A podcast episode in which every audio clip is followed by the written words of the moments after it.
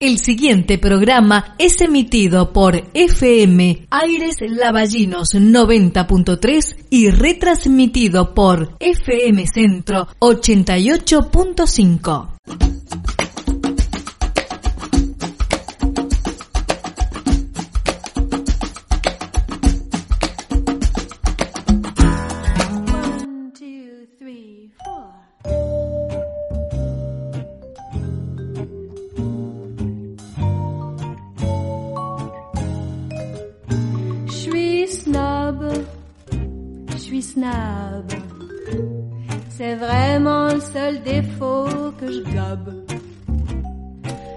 Ça demande des mois turbins, c'est une vie de galérien.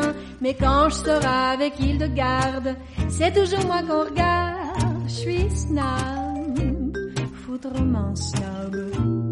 Tous mes amis le sont, on est snob et c'est bon. Chemise arrondie, chaussures de zébu, cravate d'Italie et méchant complet vermoulu. Un rubis au toit, des pieds pas celui-là, les ongles tout noirs et un très joli petit mouchoir. Je vais au cinéma, voir des films suédois et j'entre au bistrot pour boire du whisky à gogo. J'ai pas mal au foie, personne fait plus ça. J'ai un ulcère, c'est moins banal et plus cher. Je suis snob je m'appelle Eva, mais on dit Bob. Je fais du cheval tous les matins, car j'adore l'odeur du crottin. Je ne fréquente que des baronnes, oh non, comme des trombones. Je suis snob, excessivement snob. Et quand je parle d'amour, c'est toute nu dans la cour.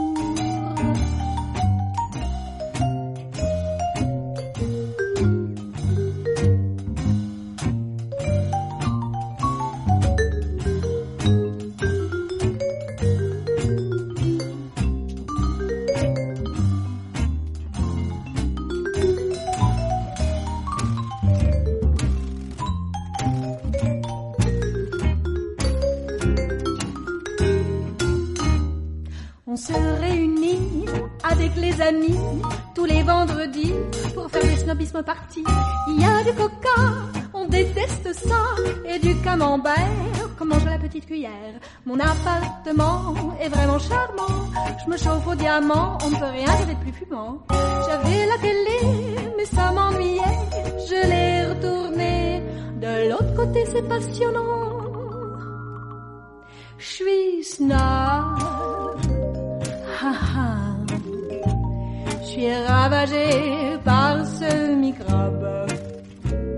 J'ai des accidents jaguar, je passe le mois d'août au plumard. C'est dans les petits détails comme ça que l'on est snob ou pas. Je suis snob, encore plus snob que tout à l'heure. Et quand viendra la mort, je veux un swear de chez Dior.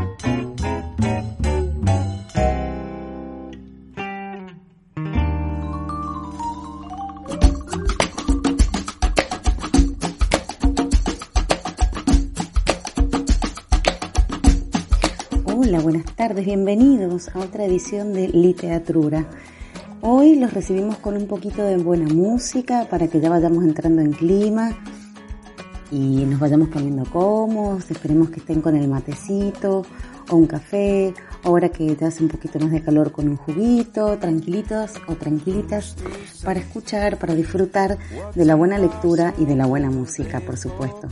Em, esto es literatura, es nuestro encuentro semanal y vamos a hacer los agradecimientos de costumbre, eh, por supuesto como siempre a la FM 90.3 Aires Lavallinos por darnos el espacio, a Nati Galván, su referente, la referente de la radio, que está siempre allí eh, orientando, viendo qué hace falta, viendo qué faltó, y, pero siempre con mucho cariño y con mucha consideración y mucho respeto. Así que un saludo grande Nati.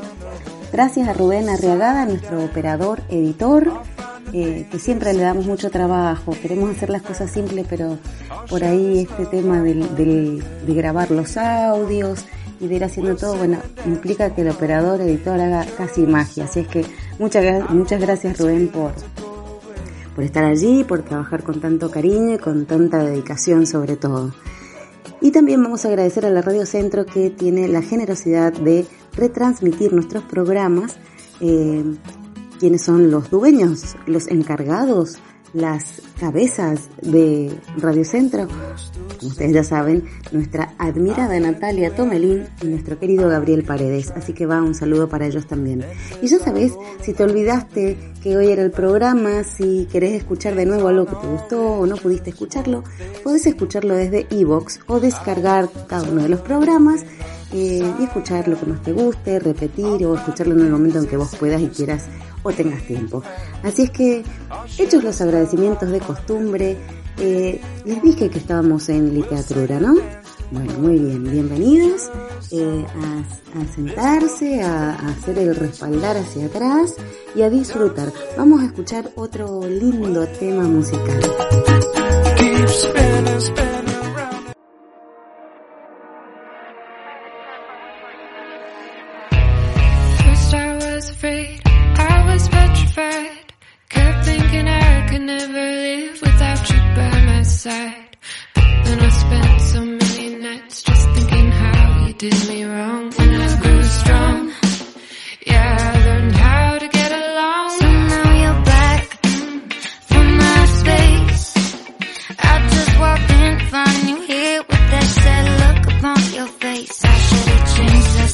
I should've made you leave your key. If I had known for just one second, you'd be back to bother me. Oh, oh.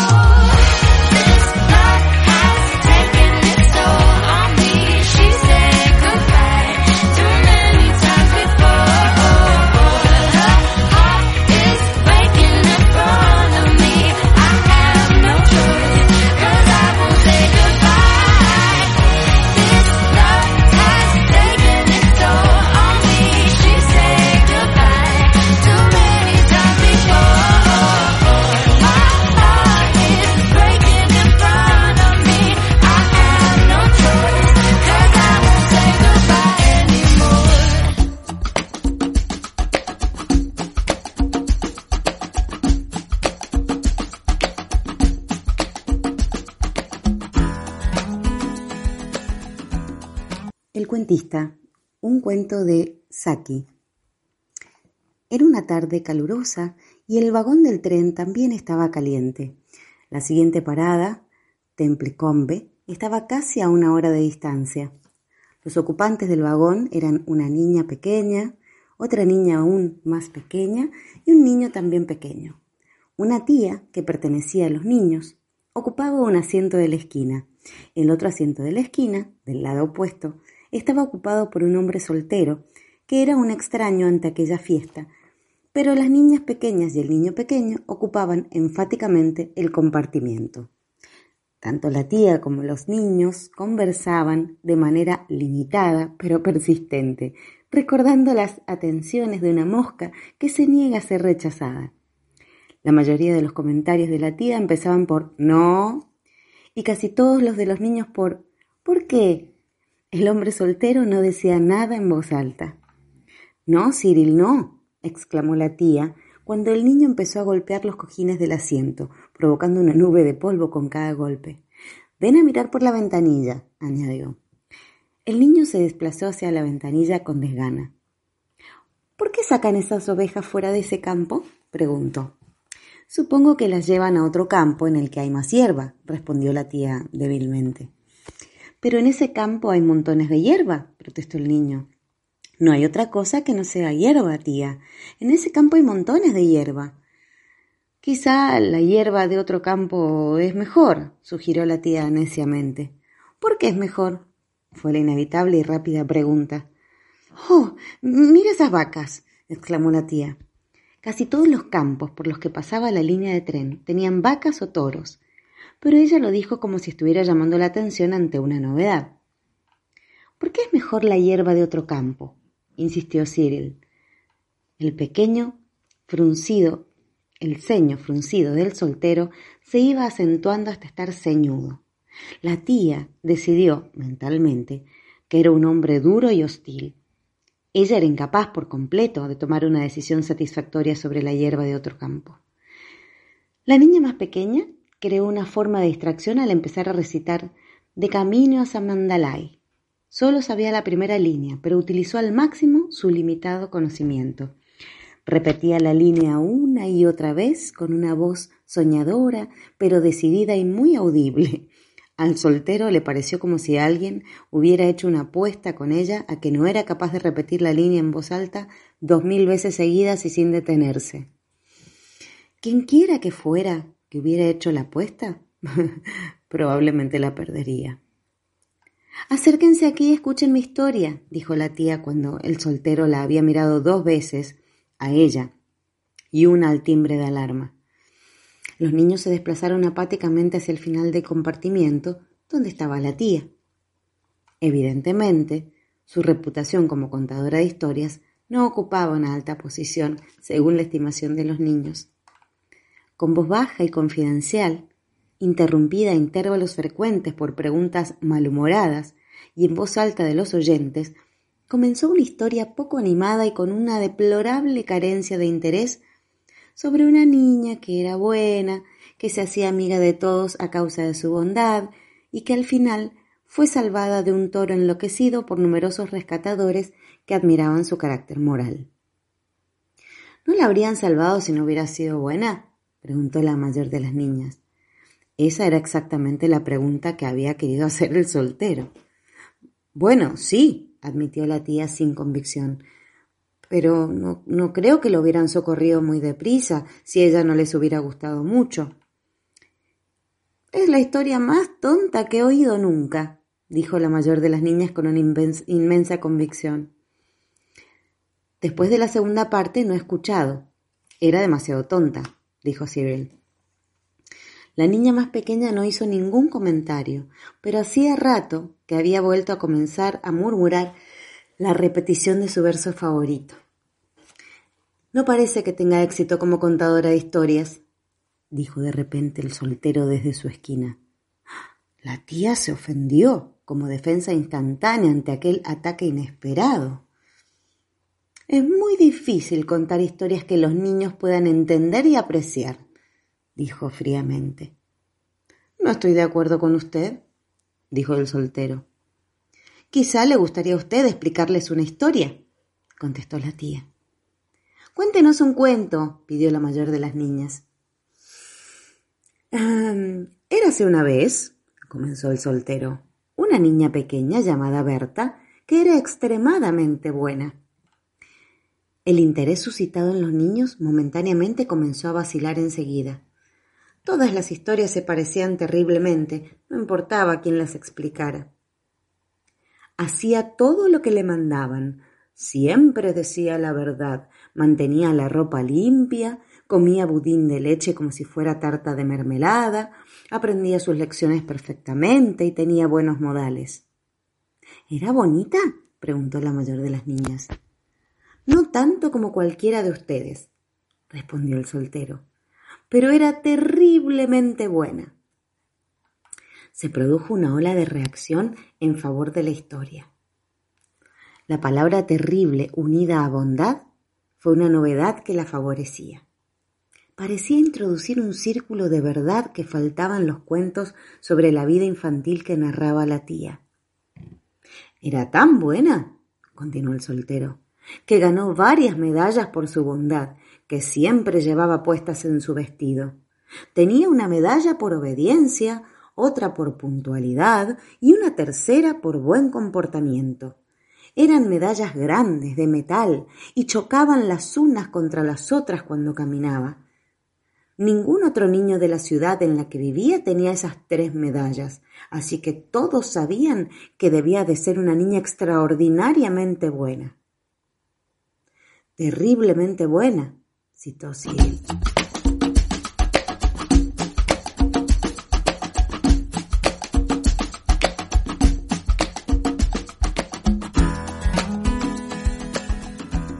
Todos hablaban de su bondad y el príncipe de aquel país se enteró de aquello y dijo que, ya que era tan buena, debería tener permiso para pasear una vez a la semana por su parque, que estaba justo fuera de la ciudad. Era un parque muy bonito y nunca se había permitido la entrada a niños. Por eso fue un gran honor para Berta tener permiso para poder entrar. ¿Había alguna oveja en el parque? preguntó Cyril. No, dijo el soltero, no había ovejas. ¿Por qué no había ovejas? llegó la inevitable pregunta que surgió de la respuesta anterior. La tía se permitió una sonrisa que casi podría haber sido descrita como una mueca. En el parque no había ovejas, dijo el soltero, porque una vez la madre del príncipe tuvo un sueño en el que su hijo era asesinado tanto por una oveja como por un reloj de pared que le caía encima. Por esa razón, el príncipe no tenía ovejas en el parque ni relojes de pared en su palacio. La tía contuvo un grito de admiración. ¿El príncipe fue asesinado por una oveja o por un reloj? preguntó Cyril. Todavía está vivo, así que no podemos decir si el sueño será realidad, dijo el soltero despreocupadamente. De todos modos, aunque no había ovejas en el parque, sí había muchos cerditos corriendo por todas partes. ¿De qué color eran? Negros, con la cara blanca, blancos con manchas negras, totalmente negros, grises con manchas blancas y algunos eran totalmente blancos. El contador de historias se detuvo para que los niños crearan en su imaginación una idea completa de los tesoros del parque. Después prosiguió.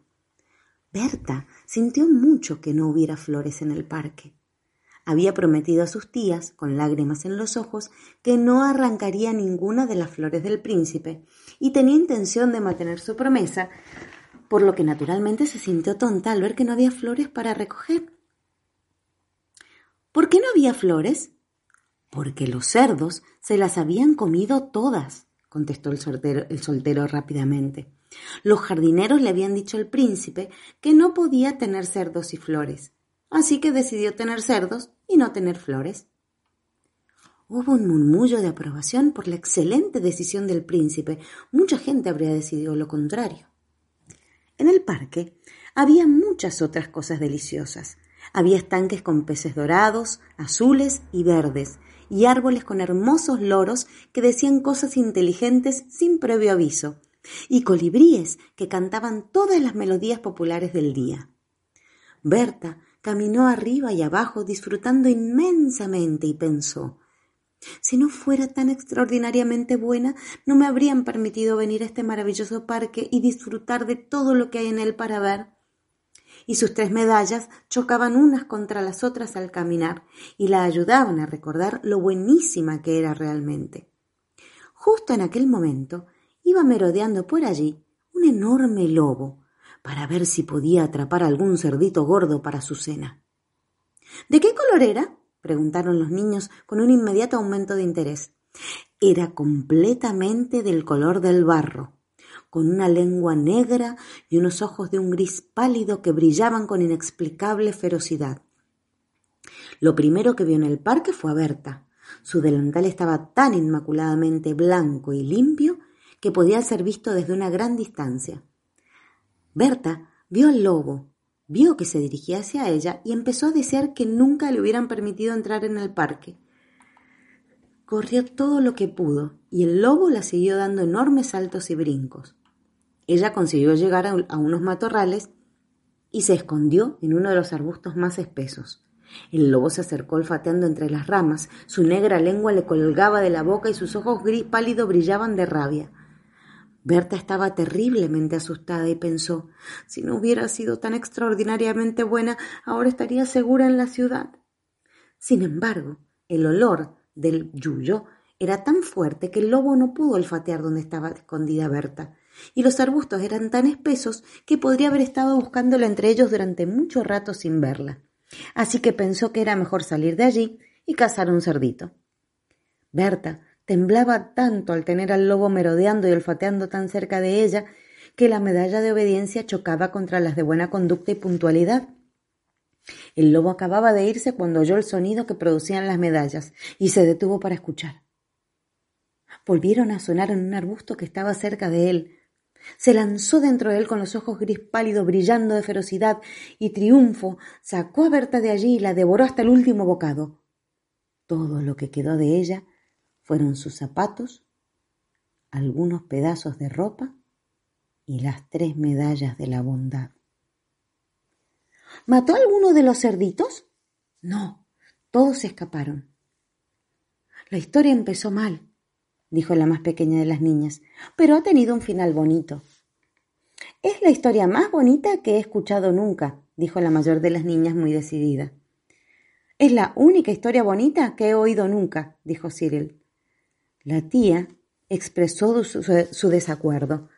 Una historia de lo menos apropiada para explicar a niños pequeños. Ha socavado el efecto de años de cuidadosa enseñanza.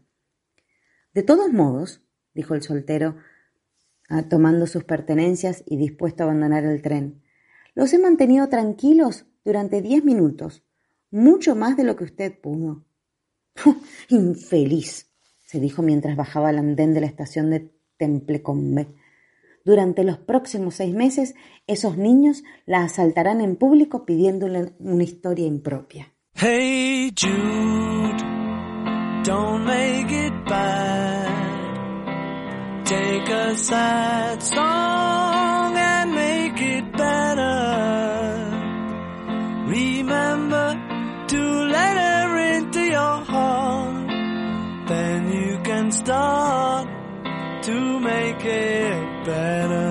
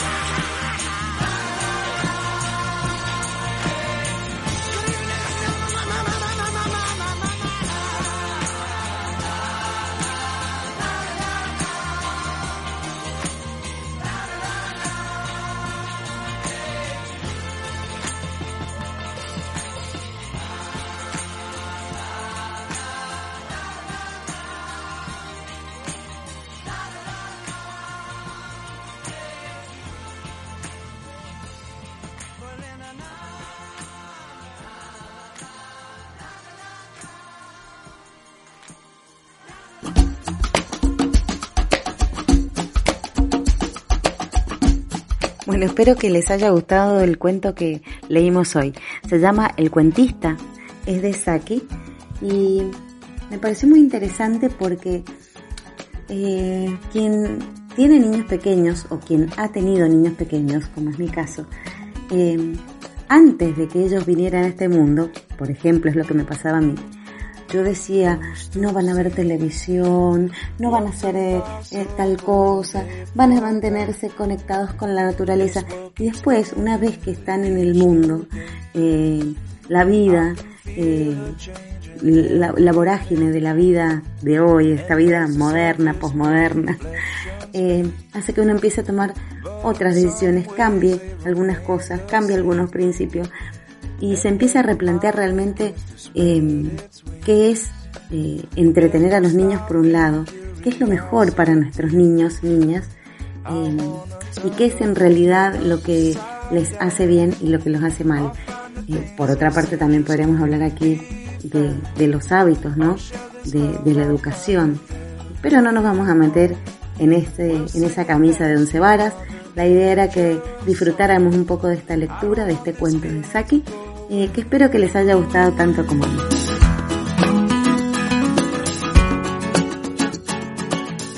En el principio fueron los trapos. De los desperdicios de los estudios, Charles Chaplin eligió las prendas más inútiles, por demasiado grandes o demasiado pequeñas o demasiado feas, y unió, como quien junta basura, un pantalón de gordo, una chaqueta de enano, un sombrero hongo y unos ruinosos zapatones. Agregó un bigote de utilería y un bastón.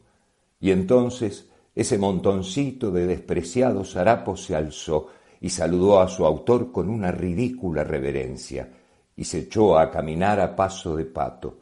A poco andar chocó con un árbol y le pidió disculpas sacándose el sombrero. Y así fue lanzado a la vida Carlitos el vagabundo, paria y poeta.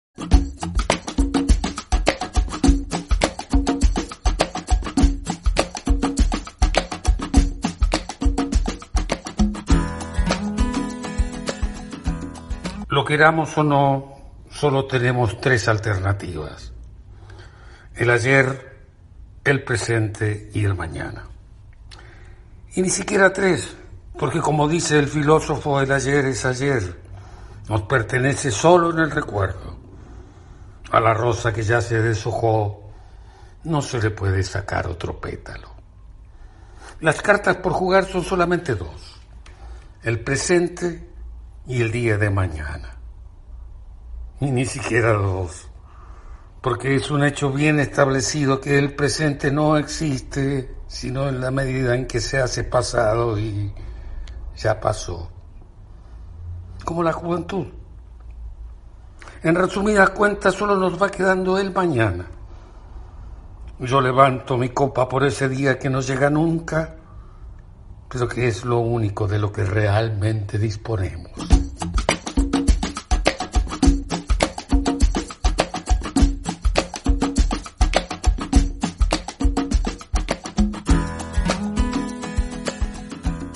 No había tenido la culpa de que se subiera andamio en la obra en construcción en el Chaco, cuando yo era bailarina más que la Belfiore, que me fui al monobloque en construcción atrás del obrero paraguayo y ella, como buena madre hija de puta que era, me persiguió para espiarme y se cayó del andamio, porque yo en esa época tomaba cañita legui, sí, y después licor ocho hermanos, que no hay nada más dañino que eso, y un día me preguntó por el hámster, y yo no le entendía porque decía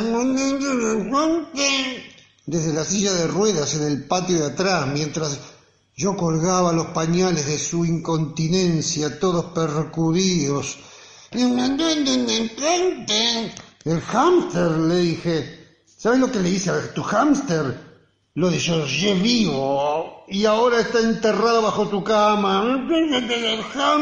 Habla bien, gangosa de mierda, le decía yo oficial, porque ella me lo hacía a propósito, para cagarme, porque yo era bailarina y peluquera y me debía mi arte. Sí, la maté oficial y no sabe de qué liberación. Puse un disco de Richard Clayderman, El claro de luna, y bailé como la llama de una vela en un velorio.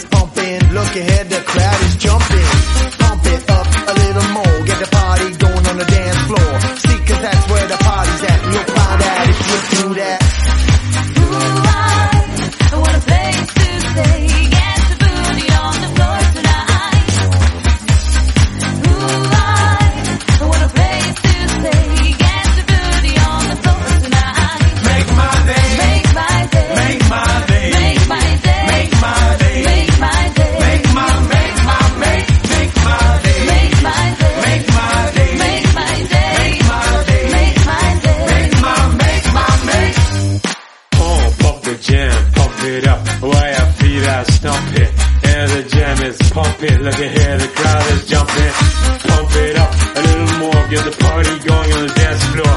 See, that's where the party's at. You'll find out if you do that.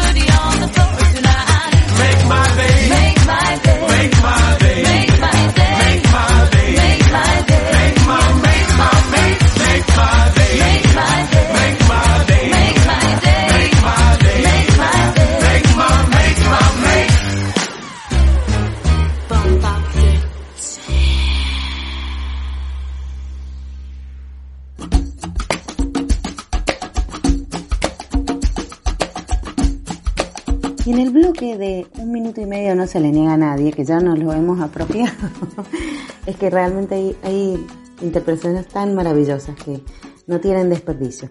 En primer lugar, hoy hemos escuchado a Daniel Fanego leyendo a Eduardo Galeano. Luego a Patricio Contreras narrando a Nicanor Parra. Y por último, a Robert De Biondi interpretando al inolvidable, inefable Alejandro Urdapillé.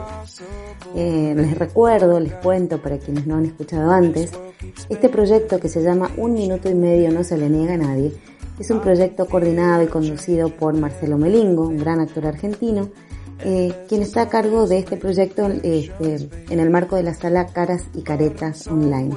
A partir de esta pandemia, de este aislamiento social obligatorio, eh, se, se les ocurrió, pensaron en esta idea de eh, que los distintos actores y actrices interpretaran o leyeran algún poema o alguna lectura este, que no superara el minuto y medio. Y, bueno, así lo, lo, fueron colgando en el canal de, de la sala Caras y Cartas Online. Luego abrieron esta propuesta a toda la comunidad. Así es que hay hermosas lecturas para disfrutar y nosotros les compartimos algunas de ellas en, en, nuestros programas. Así que muchísimas gracias Sala Caras y Caretas, muchísimas gracias Marceleo Melingo. Eh, espero que las hayan disfrutado como nosotros. Me parece que son joyas que no podemos dejar de, escuchar y de disfrutar. I can try. And as I roll along, I begin to find A continuación vamos a escuchar eh, la inconfundible y tremenda voz de la eh, hermosa Cristina Vanegas leyendo una carta en un homenaje que se le hizo a Paco Urondo que se llama La pura verdad. Eh, les pido que se tomen este, estos minutitos para disfrutar de esta maravilla que hace Cristina Vanegas. La pura verdad. Si ustedes lo permiten, prefiero seguir viviendo.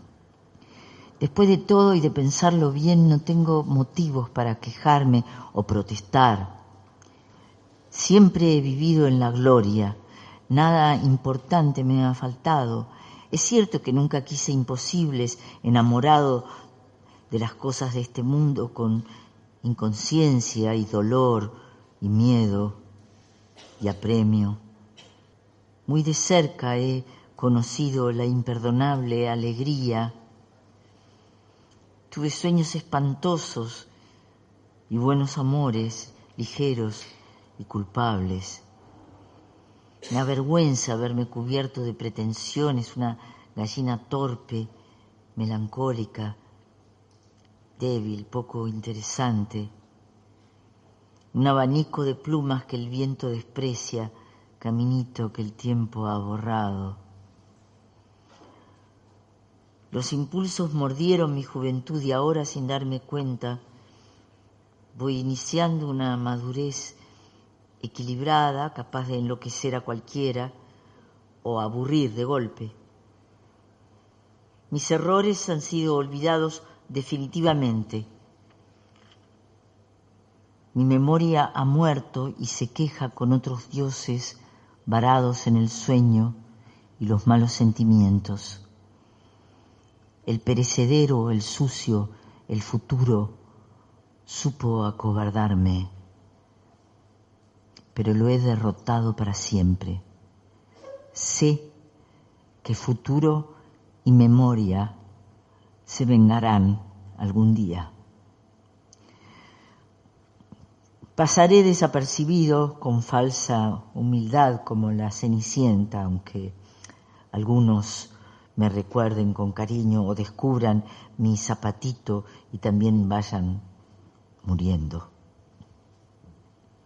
No descarto la posibilidad de la fama y del dinero, las bajas pasiones y la inclemencia.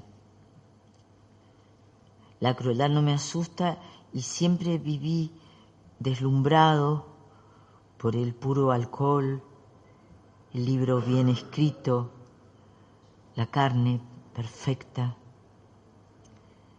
Suelo confiar en mis fuerzas y en mi salud y en mi destino y en la buena suerte.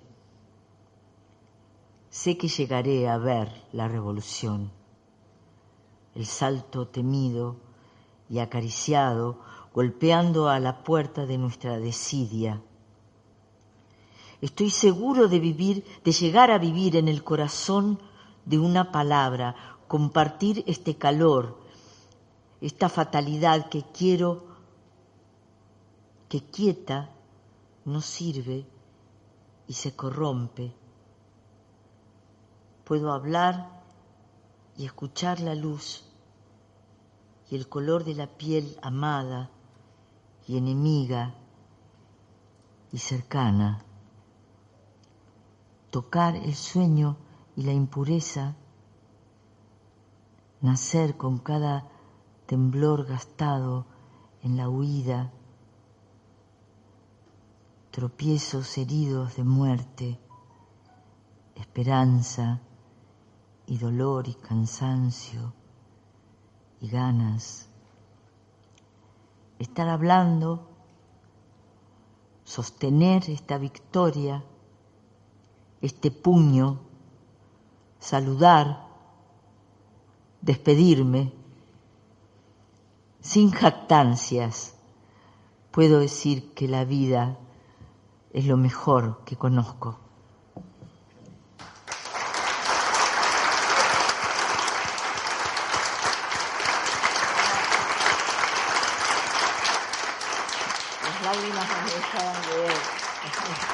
Acá abajo.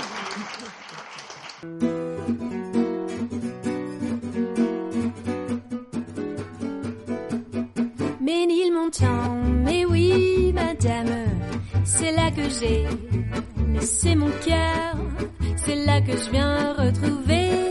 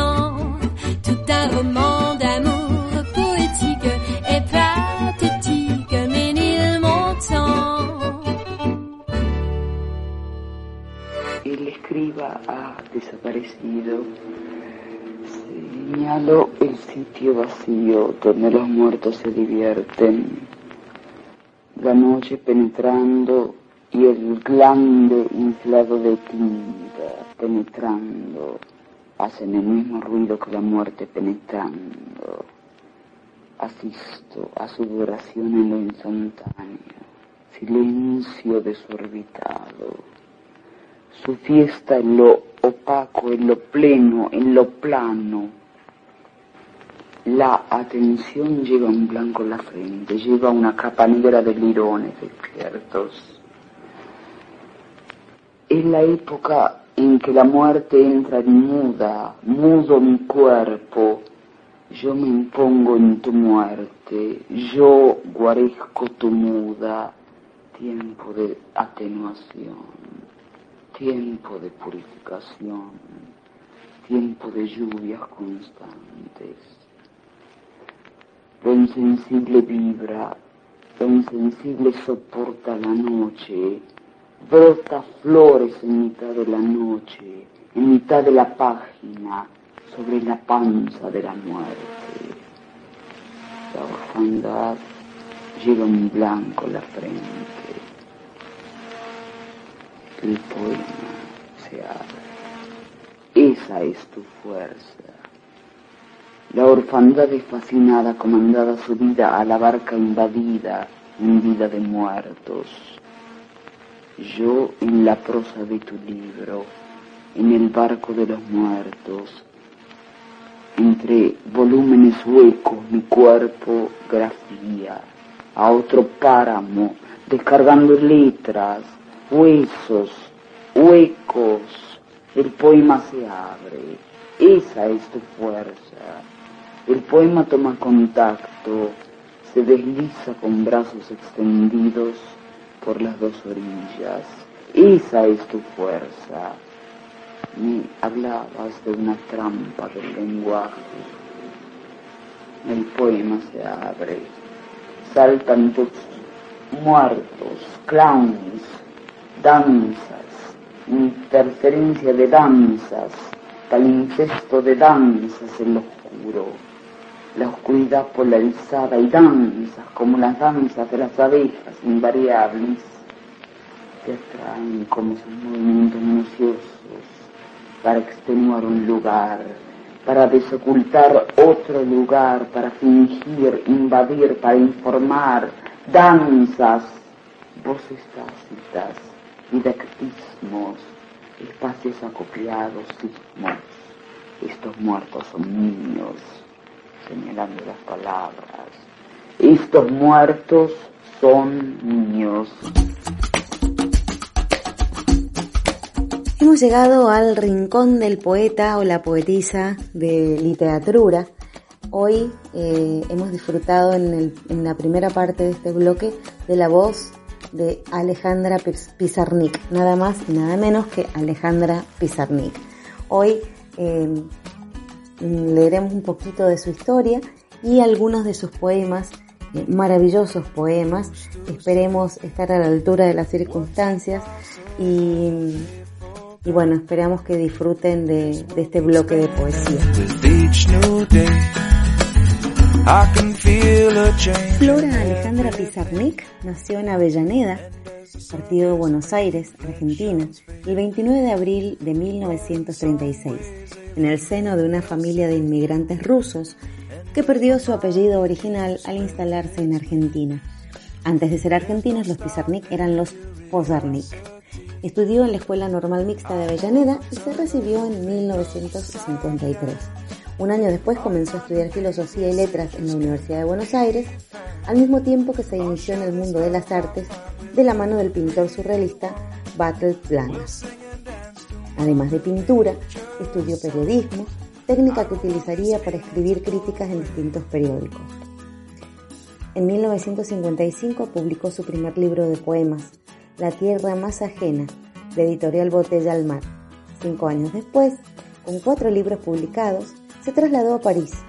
Allí trabajó para la revista Cuadernos y varias editoriales francesas.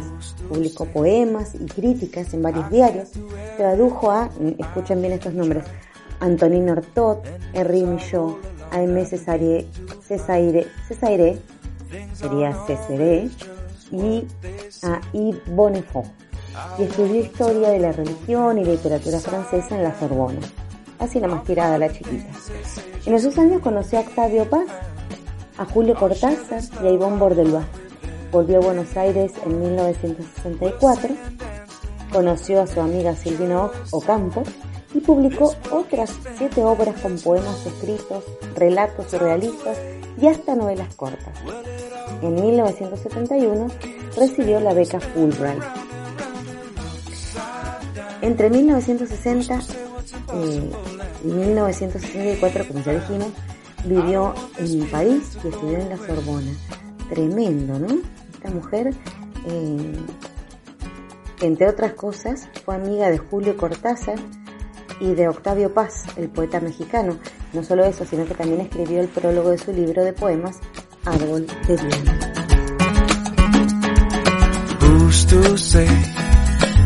Los últimos años de la vida de Alejandra Pizarnik estuvieron marcados por serias crisis depresivas que la llevaron a intentar suicidarse en varias ocasiones. Pasó sus últimos meses internada en un centro psiquiátrico bonaerense. El 25 de septiembre de 1972, en el transcurso de un fin de semana de permiso que pasó en su casa, terminó con su vida con una sobredosis de seconal sódico. Tenía 36 años. Había publicado sus primeros libros en los 50, pero solo a partir del árbol de Diana, en 1962, Los trabajos y las noches en el 65 y La extracción de la piedra de la locura en el 68, encontró Alejandra Pizarnik su tono más personal, tributario al mismo tiempo del automatismo surrealista y de la voluntad de exactitud racional. En esa tensión se mueven estos poemas deliberadamente carentes de énfasis y muchas veces hasta carentes de forma, como anotaciones alusivas y herméticas de un diario personal.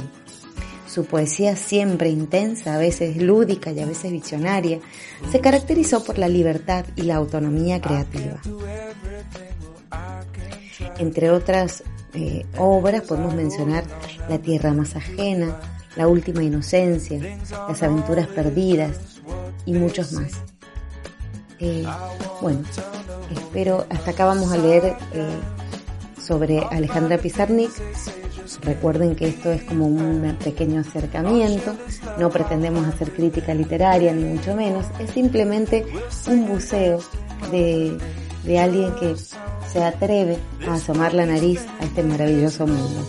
Eh, esta ha sido, en resumidas cuentas, la historia de Alejandra Pizarnik.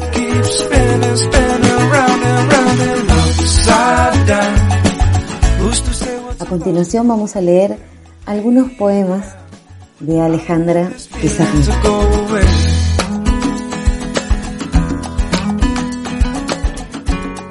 Días contra el ensueño. No querer blancos rodando en planta movible. No querer voces robando semillosas arqueadas aéreas. No querer vivir mil oxígenos niñas cruzadas al cielo. No querer trasladar mi curva sin encerar la hoja actual, no querer vencer al imán la alpargata se deshilacha, no querer tocar abstractos llegar a mi último pelo marrón, no querer vencer colas blandas los árboles sitúan las hojas, no querer traer sin caos portátiles vocablos.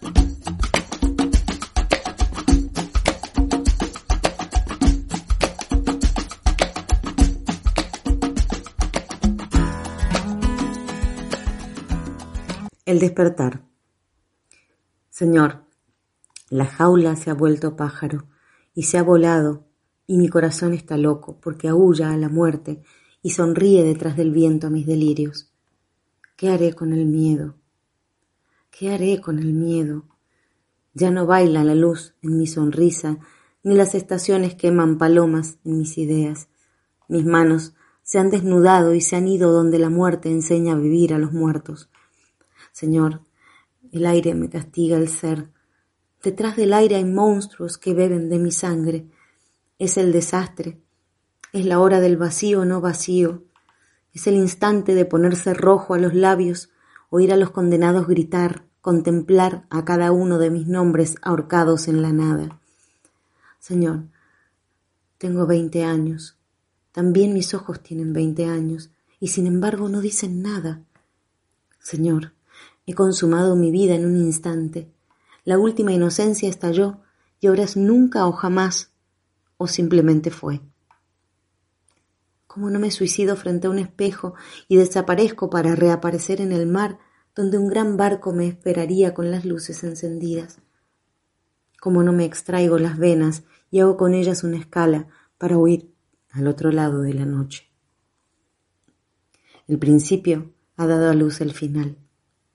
Todo continuará igual, las sonrisas gastadas, el interés interesado, las preguntas de piedra en piedra, las gesticulaciones que remedan amor, todo continuará igual. Pero mis brazos insisten, insisten en abrazar al mundo, porque aún no les enseñaron que ya es demasiado tarde. Señor, arroja los féretros de mi sangre. Recuerdo mi niñez cuando yo era una anciana. Las flores morían en mis manos porque la danza salvaje de la alegría las destruía en el corazón. Recuerdo las negras mañanas de sol cuando era niña, es decir, ayer, es decir, hace siglos. Señor, la jaula se ha vuelto pájaro y ha devorado mis esperanzas. Señor, la jaula se ha vuelto pájaro. ¿Qué haré con el miedo?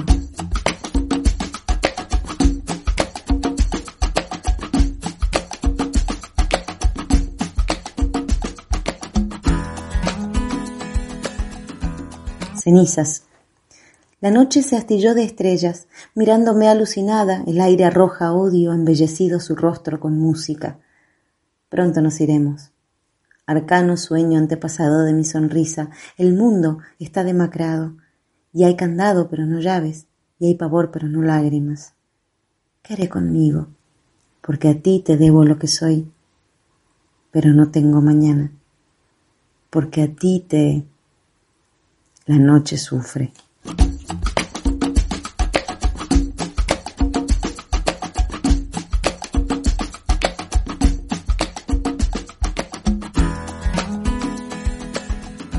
Anillos de ceniza. Son mis voces cantando para que no canten ellos, los amordazados grismente en el alba, los vestidos de pájaro desolado en la lluvia.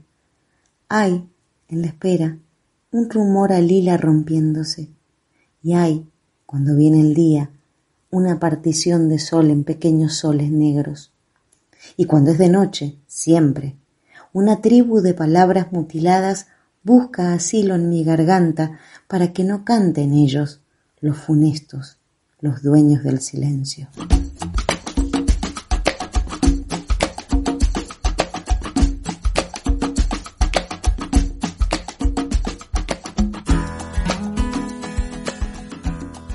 A la espera de la oscuridad. Ese instante que no se olvida, tan vacío, devuelto por las sombras, tan vacío, rechazado por los relojes, ese pobre instante adoptado por mi ternura, desnudo, desnudo de sangre de alas, sin ojos para recordar angustias de antaño, sin labios para recoger el zumo de las violencias perdidas en el canto de los helados campanarios. Ampáralo, niña ciega de alma, ponle tus cabellos escarchados por el fuego, abrázalo, pequeña estatua de terror, señálale el mundo convulsionado a tus pies, a tus pies donde mueren las golondrinas, tiritantes de pavor frente al futuro. Dile que los suspiros del mar humedecen las únicas palabras por las que vale vivir. Pero ese instante sudoroso de nada, acurrucado en la cueva del destino, sin manos para decir nunca, sin manos para regalar mariposas a los niños muertos.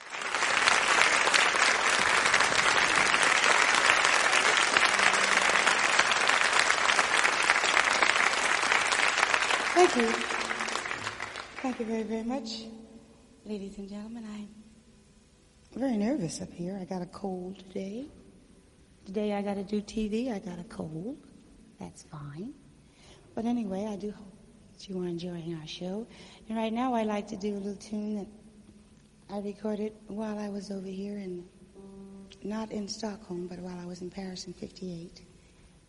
Tune that was written by Earl Garner. I do hope you enjoy Misty. I'm sorry I don't speak your language. Good. Mika? Huh? Look at me.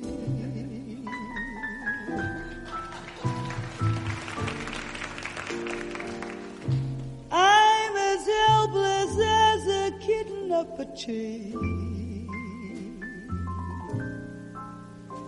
Feel like I'm clinging to a cloud I can't understand. I get misty just holding your hand.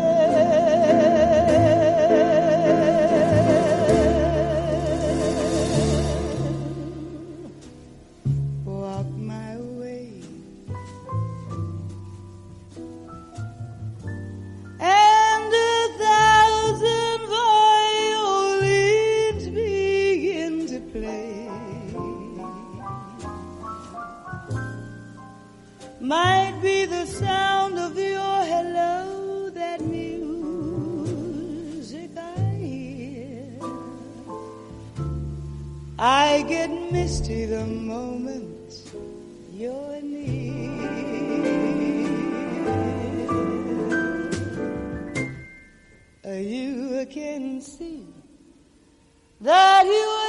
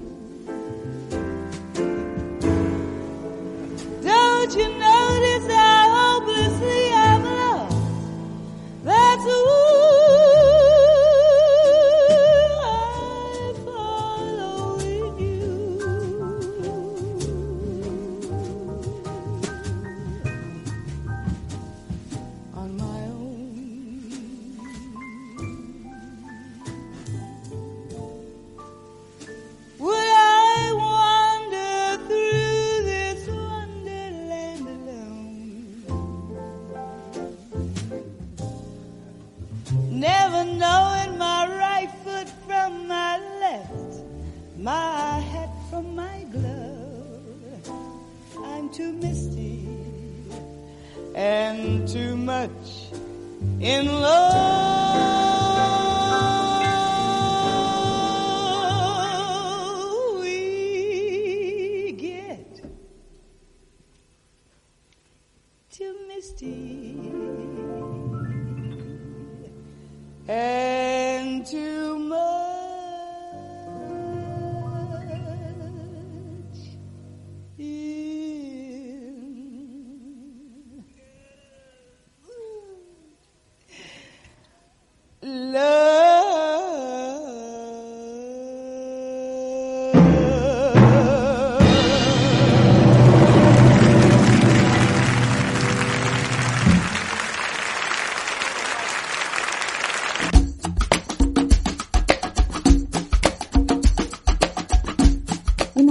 final del programa. Una vez más, hemos llegado a la última parte de este querido programa. Esperamos que les hayan gustado las lecturas, los poemas, la música. Ah, a propósito de eso, les cuento que escuchamos hoy. Muy bien. En primer lugar, y pido perdón por mi francés, escuchamos Je suis por Boris Vian y Tatiane Marie. Luego escuchamos I Will Survive por Maroon 5, Monsieur Pomponous. En tercer lugar escuchamos Hey Jude por los Beatles. Luego escuchamos Pump Up the Jam por una versión una versión digamos más nueva eh, de este éxito de los 80-90 eh, hecha por The Swing Growers una versión que me encanta me pone muy pila eh, en penúltimo término escuchamos Menil Montant por la Avalon Jazz Band, también una banda que he descubierto hace muy poquito, que para mí es nueva y me encanta. Y en, en último término hemos escuchado Misty por la genial, la genia mundial de Sarah Vaughan. Esta ha sido la música.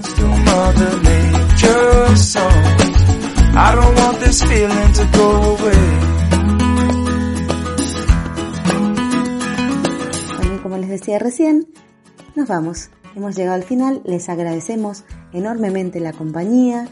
Gracias FM 90.3 Aires Lavallinos, gracias Radio Centro, gracias Nati Galván y gracias especialmente a Rubén Arreagada por los servicios prestados y por, la, por el compromiso con el que hace la tarea. Y gracias a ustedes por estar allí y por ser parte también de Liteatrura. Eh, entonces nos despedimos. Chau, hasta la semana que viene. I wanna turn the whole thing upside down. I'll find the things they say just can't be found. I'll share this love I'll find with everyone. We'll sing and dance to Mother Nature's song. This world keeps spinning and there's no time to wait. Well, it all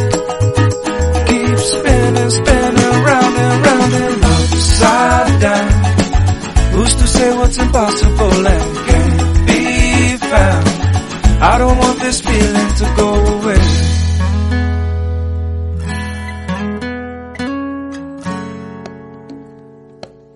Please don't go away.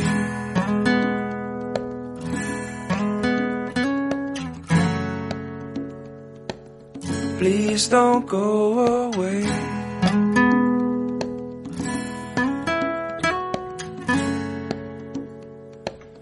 Please don't go away.